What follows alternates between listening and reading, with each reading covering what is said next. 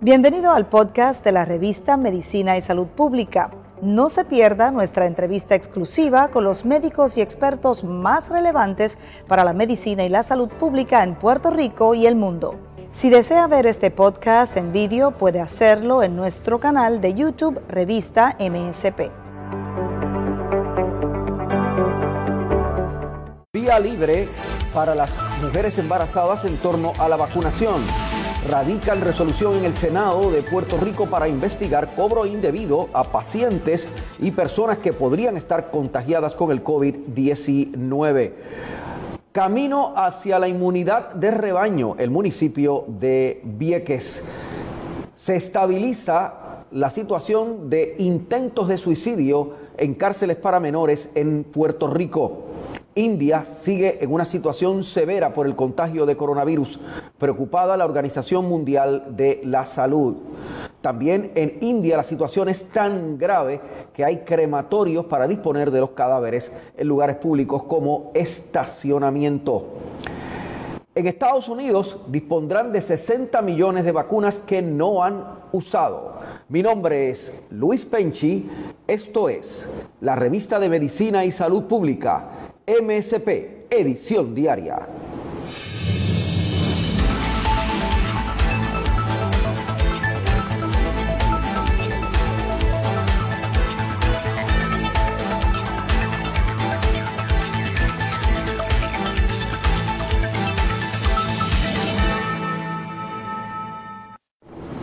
Destacados médicos del país confirmaron que las mujeres embarazadas podrán vacunarse contra el COVID-19. Aquí está la información con la compañera Florencia García para MSP, edición diaria.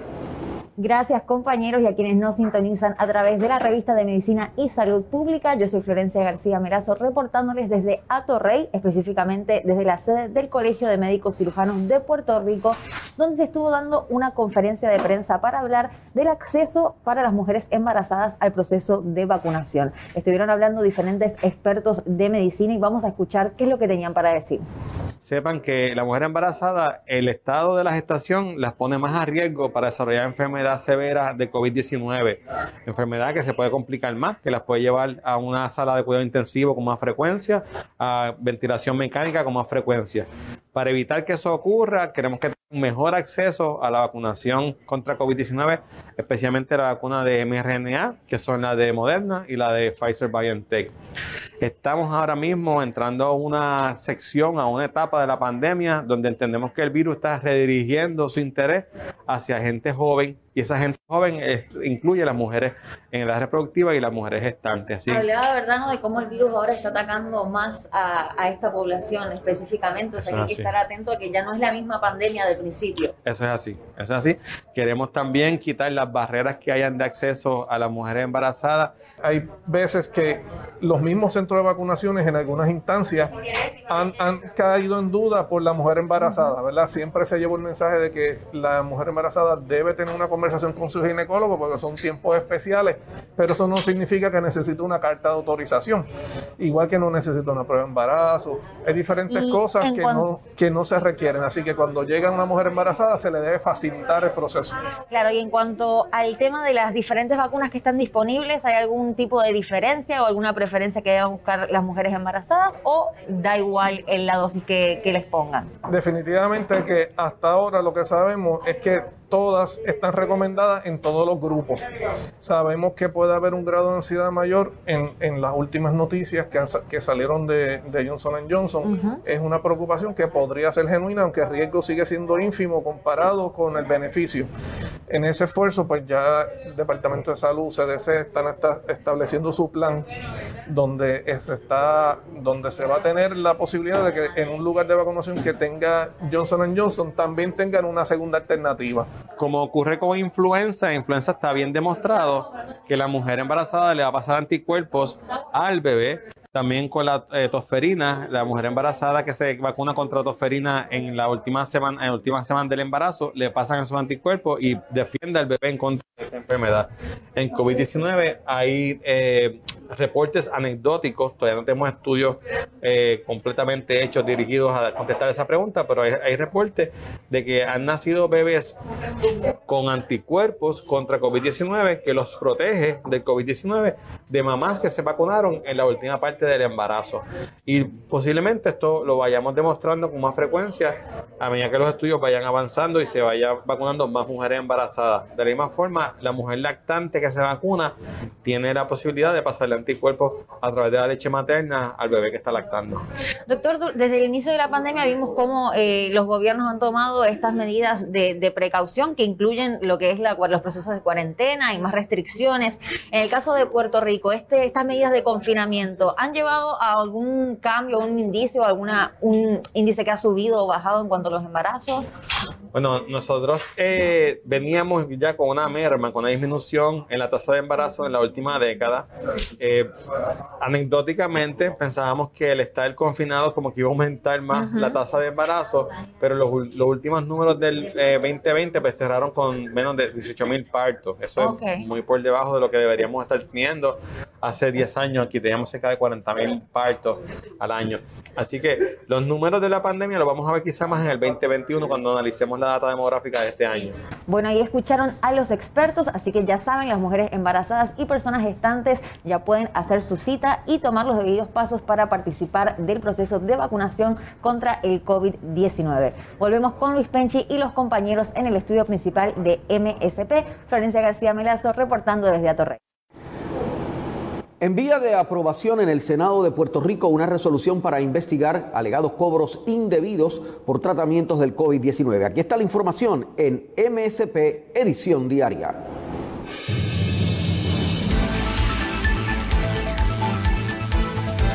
Se está cumpliendo la ley, se está proveyendo el servicio en torno al COVID-19, eh, se está cobrando por unos servicios que no se supone que, se cobren. La senadora Keren Riquelme, electa por acumulación, está planteando eh, que se debe investigar qué está pasando porque tiene muchas quejas. Doctora Keren Riquelme, bienvenida, gracias por estar con nosotros. Muchísimas gracias, Luis Penchi. Un gusto poder estar aquí contigo y poder llegar a tantos lugares que sabemos que a la distancia están en sintonía. Senadora, ¿qué, eh, ¿qué está pasando con los servicios? He escuchado incluso médicos planteándome que hay gente que quiere cobrar por las pruebas o que quiere sobrefacturar por las pruebas, etcétera. No he escuchado ninguna vez nadie quejándose de que, de que estén cobrando la vacuna, pero he escuchado médicos quejándose eh, sobre esto, sobre todo en el sur del país. ¿Qué información usted tiene? Sí, mira, Penche, aquí está pasando de todo y precisamente por eso es que quiero investigar.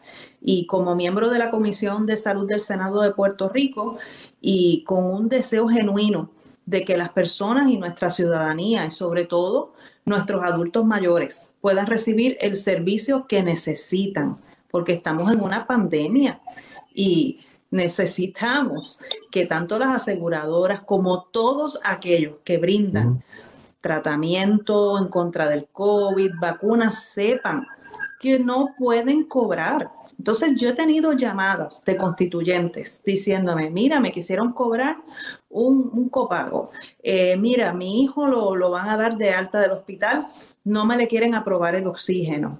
Eh, y de verdad que esto no lo podemos permitir. Primero porque nosotros tenemos que velar por la ciudadanía, tenemos que velar por el mejor interés y que esta pandemia, que es una situación tan triste que estamos pasando a nivel mundial, obviamente, porque es una pandemia, pero aquí en Puerto Rico hemos visto un repunte, hemos visto muerte y, y me parte el corazón ver que personas, sobre todo personas de la tercera edad, tengan que estar sufriendo esto cuando, primero, como te dije, tenemos que velar por el, el mejor bienestar de la ciudadanía y segundo, porque es una ley hay gente que le están queriendo cobrar el, el oxígeno, senador. quieren cobrar los oxígenos. O sea, te, está, estás hospitalizado y tú sabes que ahora, pues no es como antes que dejaban a las personas hospitalizadas por muchas semanas o meses si lo necesitaba, pues ahora es diferente. Ahora es, mientras más pronto te envíen para tu casa, pues es el, el protocolo. Pero ¿qué sucede? Que hay personas que están padeciendo de COVID, no están del todo recuperados. Sabemos que hay una secuela del, después del, de que te diagnostican con COVID que puede durar hasta meses. Así que, y, es algo que se está viendo, inclusive todavía se está estudiando esta secuela hasta dónde puede llegar la mayoría de las personas que necesitan oxígeno porque esto es algo que principalmente se desarrolla en los pulmones, eh, llegan que no pueden respirar, recibieron oxígeno en el hospital, pero cuando van a la casa, entonces ahí es donde tienen el problema que muchas veces no le quieren cubrir dentro del tratamiento que incluye el oxígeno y es del COVID y hay una ley, que es la ley 43 del, 2020, que dice que todo tratamiento, esto quiere decir tanto en el hospital como en tu casa. Así que una persona dan de alta no tiene para pagar un tanque de oxígeno, ¿qué se supone que haga esta persona? Y yo creo que no hay nada más triste que alguien necesite respirar y que no pueda tener su oxígeno. Se supone que la gente que se haga pruebas eh, de COVID-19 paguen o eh, está cubierto también por la ley, por la jurisdicción de la ley? Está cubierto. Mira, te, voy a leer un extracto de la ley que fue, como bien dije, la ley número 43 del 2020, dice que establece que todo cuidado médico, estudio, análisis, diagnóstico y tratamiento de COVID, incluyendo hospitalización, será libre de costo para toda la ciudadanía sin importar si cuentan o no con un seguro de salud.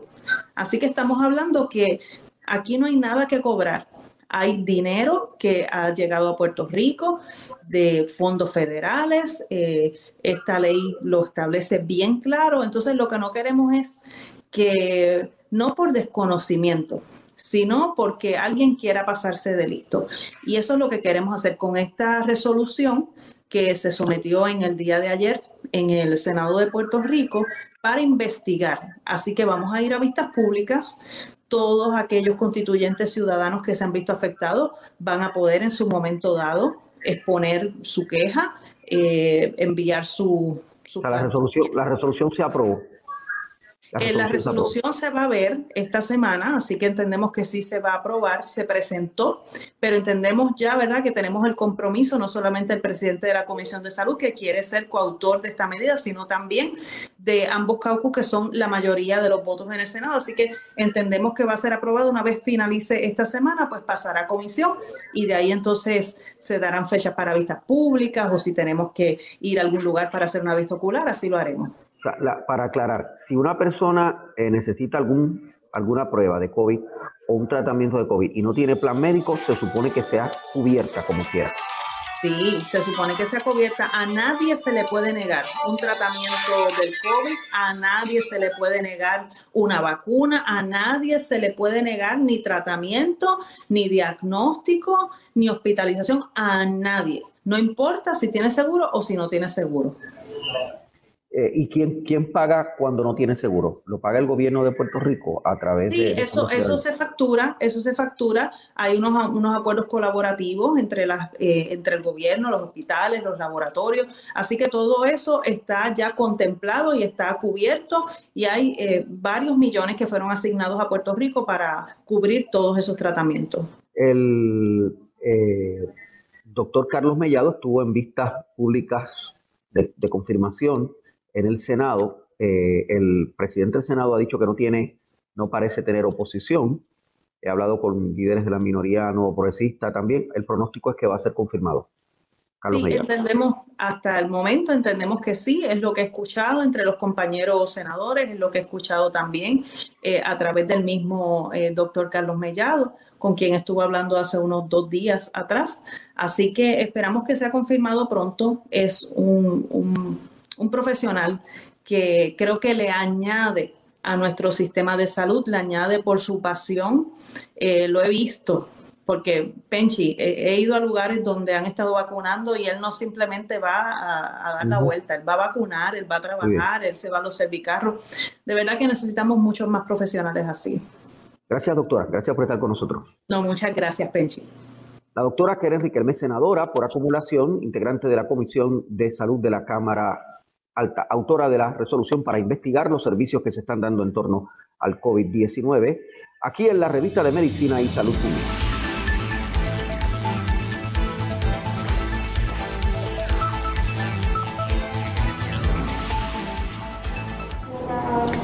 De hecho, en esta vista de confirmación que mencionaba la senadora Riquelme, salió a relucir en una declaración del secretario designado Carlos Mellado que Puerto Rico ya detectó la presencia de la variante P1 del COVID-19 proveniente de Brasil. El funcionario dijo que son seis los casos confirmados de la nueva variante en la isla. A nivel mundial se ha observado que esta variante disminuye la efectividad del tratamiento de anticuerpos monoclorares, así como la efectividad de vacunas. Es una variante muy fuerte. Hasta ahora no se ha demostrado más letalidad en Puerto Rico, pero es bien preocupante para la isla en el sentido de que si seguimos propagando, mientras más se propaga el virus, más posibilidad hay de que las proteínas vayan variando hasta que pueda existir una mutación del virus que sea peligrosa. Está en manos de cada ciudadano tomar las medidas y acciones correctivas para evitar que esto ocurra.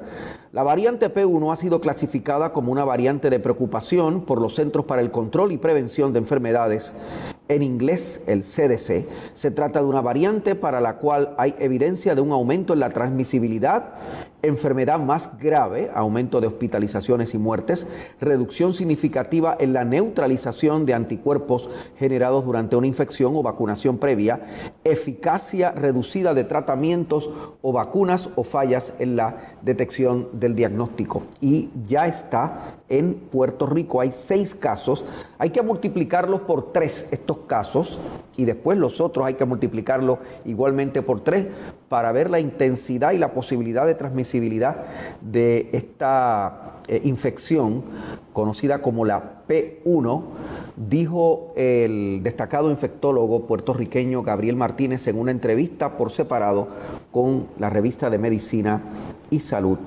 pública. Bueno, y seguimos hablando del COVID. Eh, hay lugares en Puerto Rico que están camino a una inmunidad de rebaño debido a la vacunación masiva y lo pequeño de la población y lo controlado de la entrada y salida de la población. Ha dicho el infectólogo Lemuel Martínez en una entrevista para la revista de Medicina y Salud Pública con la compañera eh, García Melazo. Aquí está la información con Florencia García Melazo y el doctor Lemuel Martínez, hablando para MSP Edición Diaria hay esta duda, ¿verdad?, sobre si se puede lograr lo que se llama una inmunidad de rebaño, teniendo la situación de que países vecinos como Haití no tienen el mismo acceso a una vacuna contra el virus. Definitivamente que eso es un tema de, justicia ¿verdad? social que la entendemos y sabemos que, por ejemplo, Estados Unidos ha empezado a ver cuál es el rol que van a tener. De hecho, ya ha salido noticias de que Estados Unidos va a exportar inclusive algunas vacunas adicionales a otros países. Nosotros lo estamos viendo esto como inmunidad por sectores posiblemente. Vamos a tener países que van a lograrlo primero. No, no, puede, no, no va real de que logremos inmunidad de rebaño del planeta todos a la vez. Así que definitivamente controlar los viajes va a ser bien importante. Limitar ese movimiento va a tener un valor añadido para todos. Pero si yo creo que podemos ver algo de que si esto es posible o no, yo creo que no hemos, no hemos enfocado los cañones a Vieques. En Vieques se hizo una vacunación masiva con toda la intención de lograr esto en una población que no tiene acceso de salud. Igual sucedió en Culebra. En, en Vieques entendemos que eh, la recepción ha sido más grande y hemos visto de que aunque hemos tenido repuntes, Vieques no ha podido moverse el virus no ha podido atacarlo eh, fuertemente. Inclusive en Culebra hay un clúster que se está investigando, pero se entiende que fueron personas que no estaban en Culebra en aquel momento que se hizo la vacunación masiva. O sea que sí estamos viendo de que va a haber una va, va a haber unas barreras cuando vacunemos a las personas. Esos nichos es importante verlos porque sí nos dan un nos dan una una visión de lo que podemos alcanzar. Nuestro único factor limitante es la producción de vacunas. Yo estoy seguro que si en Puerto Rico hubieran 3.2 millones de vacunas, la mayoría ya nosotros hubiéramos terminado el proceso. Esto es como poner la comida el horno hay que, hay que darle tiempo que se cocine para que todo salga bien. Así que usted se pone esa primera vacuna, en el caso de las que son de dos dosis, tiene que pasar el proceso. No se vacune, salga de viaje, empieza a hacer fiestas, no deje de usar mascarilla. Es bien importante cuando se Mantener esa precaución claro, las vacunas. Hay que esperar y darle tiempo a que se cocine. Y ese proceso es bien importante recalcarlo de que lo que se, lo que se está viendo en Vieques es reproducible, pero hay que hacer el proceso. De hecho, hoy comienza en Puerto Rico la implementación del nuevo protocolo que impone multas de 300 dólares a los viajeros que ingresen al país sin presentar una prueba molecular negativa de COVID-19 y que no realicen el examen en 48 horas en su estadía en la isla. Tenemos que irlo ajustando, tenemos que ir eh, trabajando sobre la marcha, pero el gobernador lo defendió, defendió el nuevo sistema y dijo que iremos sobre la carga afinándolo. Uno de los puntos que quedan por definir, añadió, es si el sistema incluirá algún mecanismo para retener de antemano la información de algún método de cobro del viajero, de modo que el pago de la multa no dependerá exclusivamente de la voluntad de la persona. El primer ejecutivo afirmó que están consultando con el Departamento de Hacienda si esta es una alternativa viable y cómo se pudiera implementar. Hoy, el ayudante general de la Guardia Nacional, José Reyes, anunció en una entrevista por separado que el Departamento de Hacienda va a colaborar con efectivos de la Guardia Nacional en la implementación de este cernimiento. En la revista de Medicina y Salud Pública nos ocupamos también por el tema de la salud pública en los menores y el tema de la salud pública en las cárceles, en las instituciones eh, carcelarias.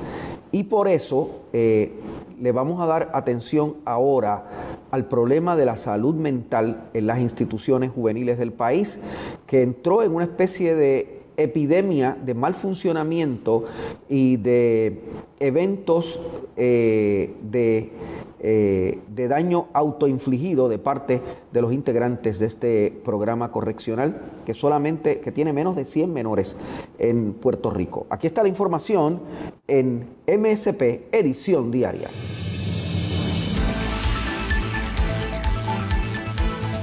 El año pasado se dio una especie de ola de, niños, de, menores de edad, que estando recluidos en las instituciones juveniles en Puerto Rico, eh, atentaron contra su vida, se hicieron daño ellos mismos.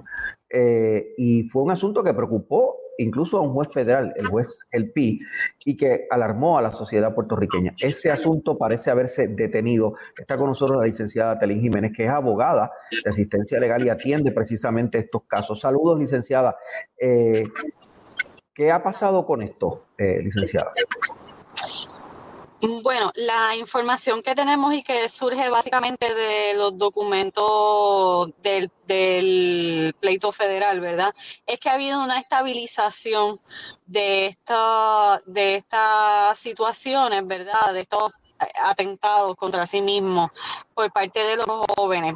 Uso la palabra estabilización porque no quiero que se entienda que estoy diciendo que dejó de suceder, eh, ¿verdad? Pero sí habría que reconocer que a partir de que se contrató a, un... Eh, eh, ¿verdad? Se, antes de que se resolviera la situación con los contratos de salud mental, ¿verdad? De proveedor de salud mental, se contrató a, un, a una persona en particular, ¿verdad? Como un coordinador de salud mental. Posteriormente, entonces, se resolvió el asunto de la contratación. Y a partir de eso, pues pues claro, los servicios entonces se intensifican porque el nuevo proveedor quiere traer los servicios intensificados. Hubo una serie de jóvenes que se estuvieron atendiendo. Todo esto surge de los documentos eh, de la monitora. Hubo una serie de jóvenes que hubo que atenderlos eh, eh, fuera de la, de la institución eh, y entonces llegó al nivel de la estabilización, o sea, tal vez ya no vamos a estar viendo eh, en un mes 25 situaciones, ¿verdad? Eh, que fue de las, de las cosas que alarmó, como bien usted dice, al, al juez El Pi y que provocó que este citara un panel de tres jueces, ¿verdad? Que ordenara la creación de un panel de tres jueces. Esa orden continúa vigente esa orden no se ha dejado sin efecto. O sea, todavía, hay una, todavía hay una alerta. Todavía hay una alerta. Sí. Ese panel es revisar los expedientes de estos jóvenes, ¿verdad? Y revisar que en efecto estén recibiendo los servicios y tomar una determinación de si se están dando los servicios adecuados, si el Estado tiene la capacidad de brindar los servicios adecuados a estos jóvenes como para continuar en detención, ¿verdad? Continuar privados de libertad o si ciertamente determinan escarcelar jóvenes, quiénes, cuántos, ¿verdad? Eh, eh, ese es el propósito esencialmente de ese panel. Licenciada, ¿cuántos llegó a ver? ¿Cuántos casos llegaron a ver el año pasado? Mire, habría que sumar los diferentes, los diferentes eh, informes de la monitora, pero en un momento se habló, ¿verdad? Los, primeros números que salieron eran, eran por encima de los 30 casos, ¿verdad? De, de intento que incluían automutilaciones, eh, intentos suicidas y gestos suicidas. El gesto suicida es, cuando, cuando el joven hace alguna manifestación corporal que le hace entender a quien está observando que, puede haber, ¿verdad? Que, debe estar alerta, porque puede haber ahí eh, eh, lo próximo, pues un intento. Pero 30 es mucho 30 es mucho en una población de 70 y pico, ¿verdad? Porque la población es de 70 y pico nada más, eso es más de una tercera parte. en ese momento se estuvo hablando de que eran casi, estaban alrededor de los 100 jóvenes, ¿verdad? Entre 90 a 100 jóvenes en ese momento. Eh, y hablaban precisamente eso, de, un, de un 25% de la población. Que, como que eran mucho, porque es que son pocos jóvenes. Claro, claro. Y entonces solamente hay instituciones de este tipo en Ponce y en Villalba. O sea, este tipo de institución ya no es como antes, que había eh, en distintos lugares del país.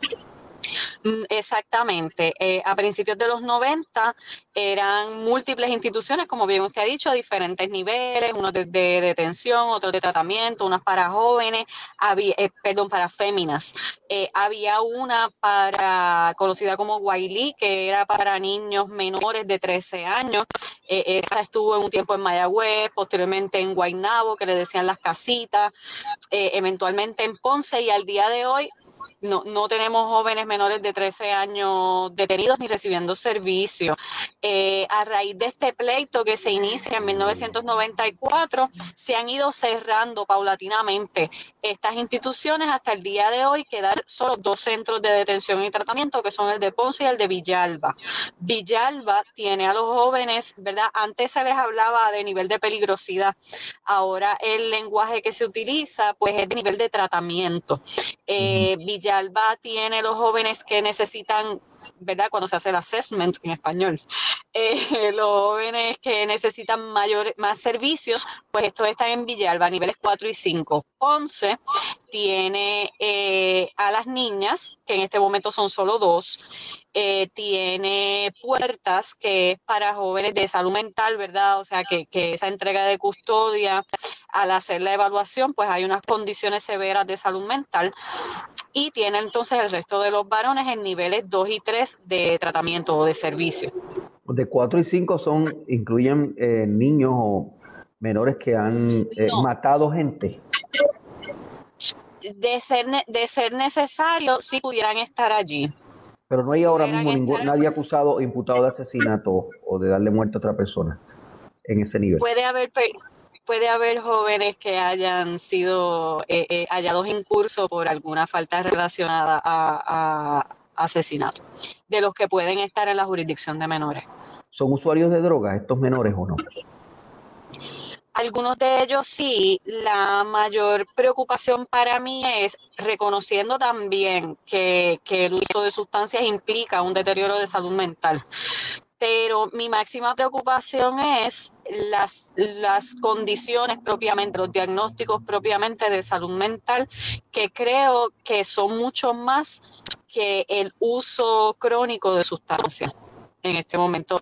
Muchos de ellos, porque no quiero decir la totalidad, han estado en riesgo, entendiéndose por riesgo, el que han estado probando sustancias y otros, sin lugar a dudas, pues, pues son usuarios y los que son usuarios reciben algún tipo de tratamiento mientras están recluidos? Se supone que sí, se supone que ellos tienen especialistas en, el área de sustancias controladas, que les den servicio de ordinario a todos, pero en particular a estos jóvenes. Recuerde que después que llegan allí entonces ya no dan positivo más a sustancias controladas, siempre puede haber algún contrabando, ¿verdad? Eh, que entre y entonces pues los jóvenes puedan dar positivo. Eh, en, aunque la monitora ha hecho manifestaciones relacionadas a esto, no lo tiene como una de las principales preocupaciones, eh, pero sí ha hecho, ha hecho referencia a contrabando, donde entonces los jóvenes pues, pues han estado en uso de, de sustancias, pero contestando totalmente su pregunta, se supone que hay especialistas en adicción dentro de las instituciones para brindarles servicios. ¿Los jóvenes están recibiendo educación a distancia, presencial? ¿Están recibiendo visitas? ¿Cuál es su situación en estos momentos? Bien, eh, son dos preguntas diferentes con relación a la educación. Ellos han estado recibiendo, en, principio la educación era totalmente a distancia. Eh, ya de unos meses para acá, los maestros van a la institución y entonces desde allí se les da remoto eh, el servicio, ¿verdad? Se le da las clases, solo que no están dentro del mismo salón, pero sí en la misma institución. Eh, con relación a las visitas, las visitas se reanudaron este fin de semana, viernes, sábado y domingo. Eh, tienen un sinnúmero de restricciones, los padres tienen que ir, ¿verdad? O los familiares que vayan a ir, pues van por cita previa. Eh, tienen que llegar una hora antes para hacerse pruebas de antígenos. Esa prueba de antígenos la provee el Departamento de Salud, es en coordinación con el Departamento de Salud. Si dan eh, positivo, pues no pueden entrar. Eh, si dan negativo, además de eso, tienen que hacer todo el proceso de lavado de manos, un cernimiento, toma de temperatura. Dentro de la institución, entonces, pasan a un área de no contacto, donde, ¿verdad? Son unas mesas acrílicas, donde el joven entonces está en un lado y los familiares en el otro, o la persona que haya ido a visitarlos está en el otro. Eh, como le dije, no tienen ningún tipo de contacto y tanto el visitante como el joven tienen que usar mascarilla todo el tiempo, aun cuando los jóvenes están vacunados básicamente en su totalidad, excepto tal vez alguno que no se haya autorizado por los familiares, eh, ese joven que no esté vacunado entonces tiene que utilizar toda una, serie de protectores adicionales pero por no estar vacunado no se le va a prohibir ver a sus familiares, por supuesto. Y eso ocurrió tan reciente como este fin de semana, que comenzaron y esperamos también que eso sea positivo para ellos. Yo espero que sí. Gracias, licenciada. Gracias por estar con nosotros. Claro que sí, para servirle y muchas gracias a ustedes por el interés en este tema. licenciada Telín Jiménez eh, trabaja para asistencia legal y atiende a los jóvenes que están recluidos en instituciones juveniles en el país para medicina y salud pública.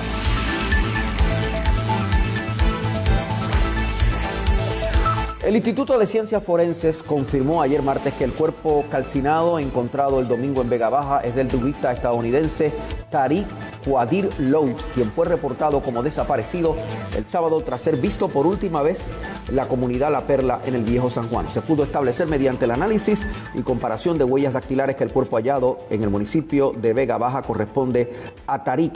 De esta forma, el Instituto de Ciencias Forenses pudo realizar una identificación legal y científica en este caso dijo la directora del instituto, María Conte Miller.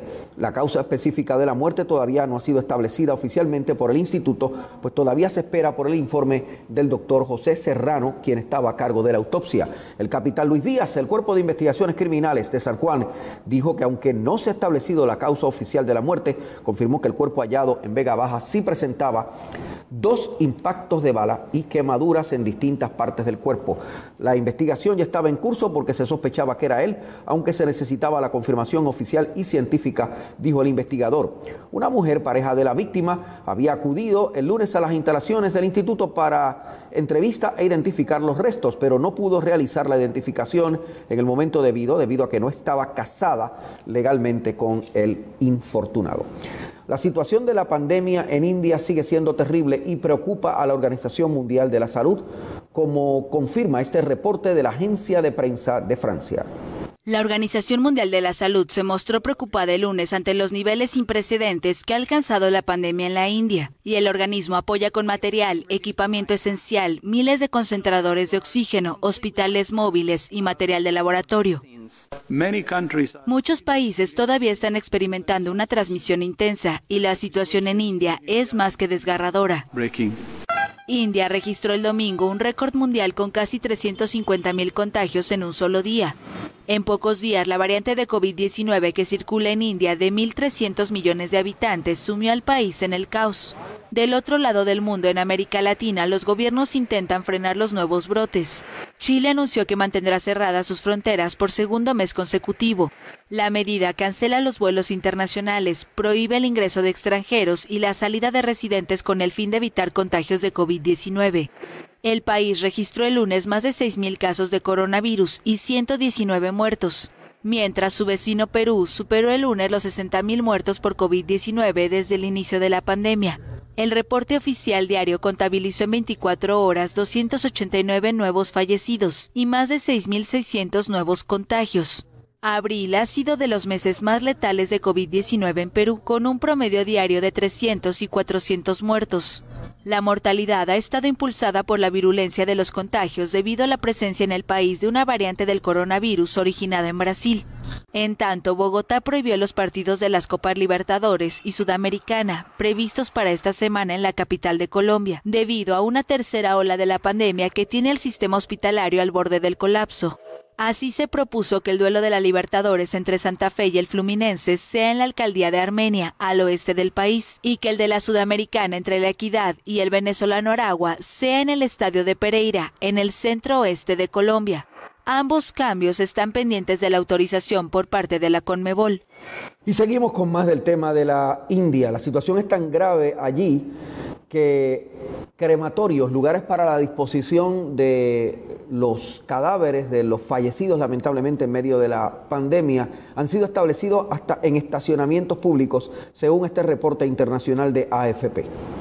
Cantidad de funerales al punto que debieron extenderse hasta el parking. La segunda ola de COVID-19 comenzó el 5 o 6 de abril. Inicialmente trajeron unos 10 cadáveres aquí, pero ayer tuvimos 122 cremaciones en un día. Ayer y hoy superamos las 100 cremaciones. Con una población de 1.300 millones de habitantes, India se ha visto sumida en el caos por la variante local del virus, sospechosa de aumentar el riesgo de reinfección y de contagio. El país registró el lunes más de 350.000 personas infectadas en un solo día y 2.812 fallecidas, según cifras oficiales. Pero aquí creen que la cantidad es mucho mayor.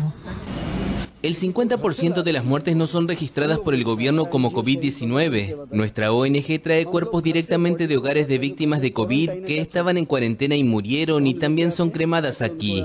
El gobierno solo cuenta las muertes vinculadas al coronavirus que tienen lugar en hospitales, todas las otras no se contabilizan. Por eso hay una discrepancia entre nuestro conteo y el del gobierno.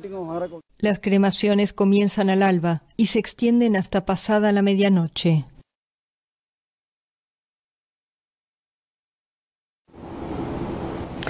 Mientras tanto, debido a presiones internacionales, Estados Unidos decide establecer un sistema de exportación de 60 millones de vacunas de AstraZeneca que no ha utilizado. Aquí está la información con el reporte de AFP. Estados Unidos anunció el lunes que enviará a otros países hasta 60 millones de dosis de la vacuna contra COVID-19 de AstraZeneca. Washington ha recibido duras críticas por acaparar la vacuna desarrollada en Reino Unido, que aún no está autorizada para su uso en Estados Unidos. Es probable que este inmunizante no sea necesario para vacunar a los estadounidenses, ya que más del 53% de los adultos en Estados Unidos han recibido al menos una dosis de alguna vacuna, y la demanda interna ha comenzado a disminuir. Además, Pfizer y Moderna afirman que están en condiciones de entregar unos 600 millones de dosis para fines de julio, suficientes para inmunizar a 300 millones de personas. En tanto, la inmunización de Johnson Johnson, que requiere de una sola dosis, volvió a ser aplicada tras una breve pausa por efectos secundarios. Solo claro, ahora tenemos cero dosis disponibles de AstraZeneca. Estamos hablando con la Agencia de Alimentos y Medicamentos. La FDA necesita pasar por una revisión para garantizar que la seguridad cumpla con nuestro propio estándar y nuestras propias pautas. Y esperamos que haya aproximadamente 10 millones de dosis que podrían liberarse si la FDA, solo cuando la FDA dé su consentimiento, lo que podría suceder en las próximas semanas. Entonces esto no es inmediato y se estima que hay 50 millones de dosis adicionales que se encuentran en varias etapas de producción. Esto podría completarse en etapas en mayo y junio. La portavoz de la Casa Blanca dijo que aún no se han determinado los países receptores y que su gobierno continúa formulando su plan de distribución. Pero India, que enfrenta un nuevo aumento catastrófico de contagios por COVID-19, parece ser uno de los principales aspirantes, después de que el presidente de Estados Unidos, Joe Biden, sostuviera una llamada telefónica con el primer ministro de India, Narendra Modi. El presidente habló hoy con el primer ministro Modi de India, comprometiéndose a que Estados Unidos e India continuarán trabajando en estrecha colaboración en la lucha contra el COVID. El presidente prometió el apoyo acelerado y constante de Estados Unidos al pueblo de India, que se ha visto afectado por el reciente aumento de los casos de COVID-19. Con una población de 1.300 millones de habitantes, India registró el lunes un récord mundial de casi 353 mil personas infectadas en un solo día y un récord nacional de más de 2.800 muertos. Además de Estados Unidos, otros países como Reino Unido y Canadá, así como la Unión Europea y otras naciones integrantes del bloque europeo, ofrecieron ayuda a India, incluso su rival Pakistán.